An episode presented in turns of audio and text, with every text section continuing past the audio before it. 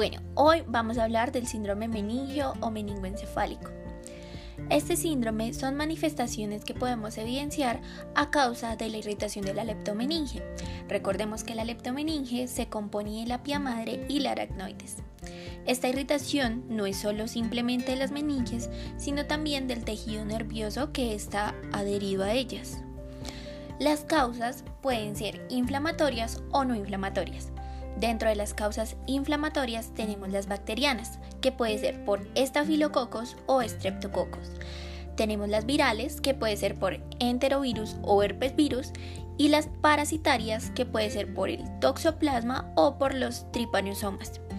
Y dentro de las no inflamatorias tenemos las hemorrágicas, que pueden ser por sangrados cerebromeningios debidos a hipertensión arterial, ruptura de aneurismas, diátesis hemorrágicas o traumatismos cráneoencefálicos, mientras que las neoplásicas pueden ser debido a tumores o a carcinomas meningios.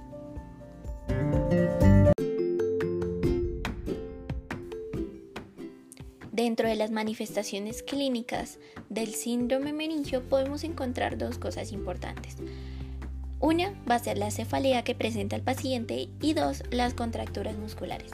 Dentro de la cefalea vamos a encontrar que esta cefalea con gran frecuencia es intensa y va a venir acompañada por grito meningio, fotofobia y algunas veces sonofobia.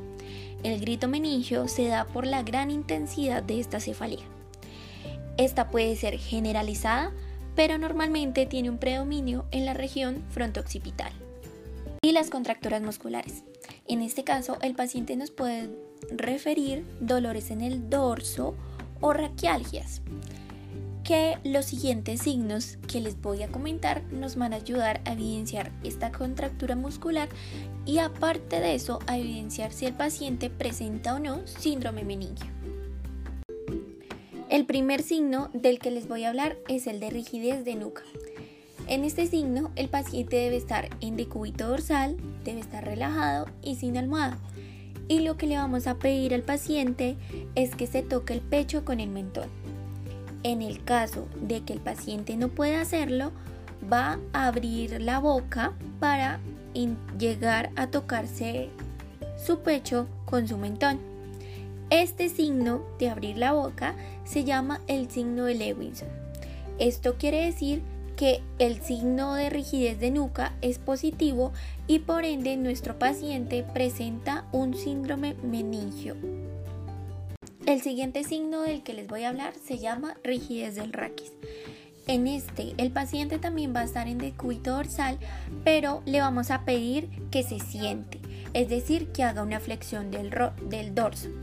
Como el paciente va a presentar una contractura muscular, por tener el síndrome meningio, lo que va a hacer es formar un signo de trípode.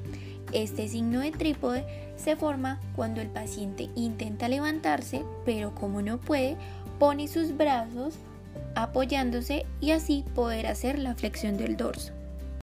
Otro signo que podemos evidenciar es la actitud en gatillo de, de fusil. ¿Esto qué quiere decir? Quiere decir que hay una contractura de los músculos de los miembros inferiores. Entonces el paciente va a tomar esta posición ya que los músculos flexores, que son los encargados de la flexión de los miembros inferiores, van a estar contraídos. Otro signo importante que podemos evidenciar en un síndrome meningio es el vientre en batea. En este caso, hay contractura de los músculos de la pared abdominal y podemos ver una depresión de estos. Y por último, les voy a hablar de dos signos que son importantes para evidenciar la irritación meningia.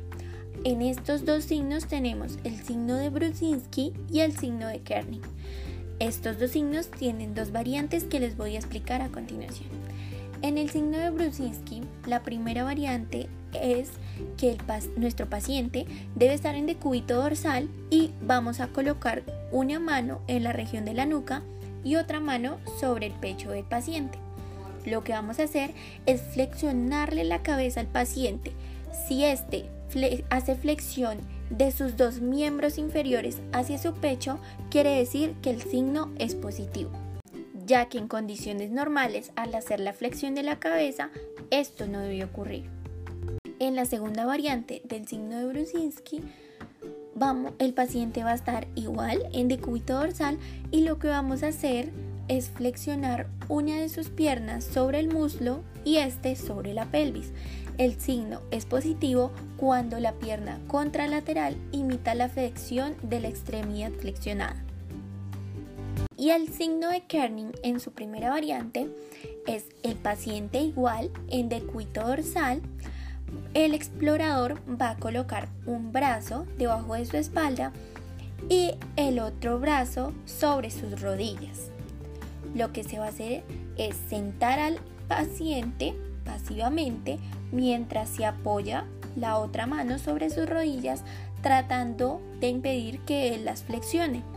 El signo es positivo cuando hay flexión de las rodillas a pesar de la presión de la mano del explorador.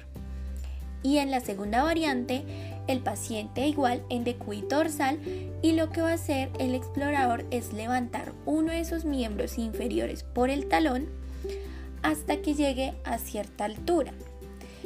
Si el paciente flexiona este miembro por presencia de resistencia o dolor, quiere decir que el signo es positivo.